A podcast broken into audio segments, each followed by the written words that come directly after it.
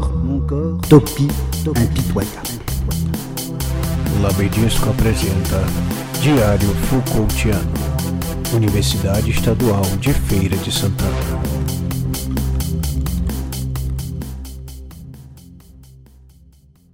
Oi, pessoal! Esse é o episódio 12 do podcast Diário Foucaultiano do Labedisco em tempos de pandemia do coronavírus. Aqui é a Beatriz Almeida do Labedisco e hoje nós vamos ouvir a professora Esmarina Moura falar sobre a inversão da heterotopia durante o isolamento social e o uso de recursos tecnológicos como forma de dispersão de si. A Esmarina é membro do Labedisco e possui graduação em Letras com Espanhol na Universidade Estadual de Feira de Santana.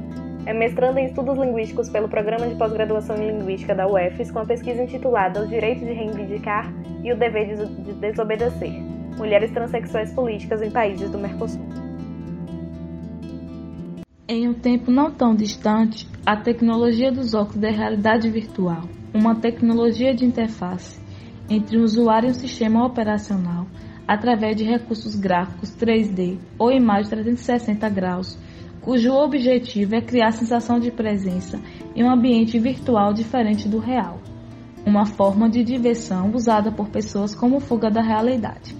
Nada mais que uma dispersão heterotópica Foucault usa o termo de heterotopia para descrever espaços que têm múltiplas camadas de significação, ou de relações a outros lugares cuja complexidade não pode ser vista imediatamente, o que, a meu ver, acrescentaria as tecnologias de realidades virtuais.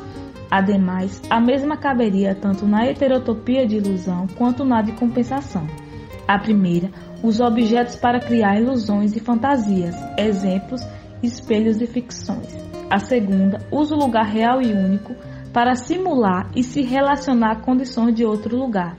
Exemplo, um jardim botânico é uma heterotopia, porque é um espaço real, mas que simula ser um ambiente diferente. Diante da nossa situação atual de Covid-19, poderíamos dizer que houve uma inversão no objetivo usual dos óculos da realidade virtual. Anteriormente, a tecnologia era usada como forma de entretenimento e diversão mas hoje, se pudéssemos, usaríamos essas mesmas tecnologias para projetarmos nossos corpos em espaços onde houvessem a liberdade de se, de se realizar rotinas e hábitos diários. Rotinas simples como sair de casa e trabalhar, ir estudar, abraçar nossos amigos, familiares e amores. Ou seja, a não tão importante vida diária passou a ter um grau de relevância muito maior em tempos sombrios de coronavírus. Mas, infelizmente, a vida real outrora não passa de uma utopia.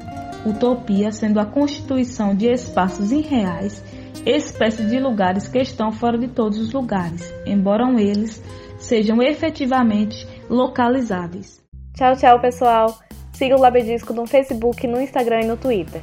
Até a próxima com você e Foucault no Diário Foucaultiano do Labedisco.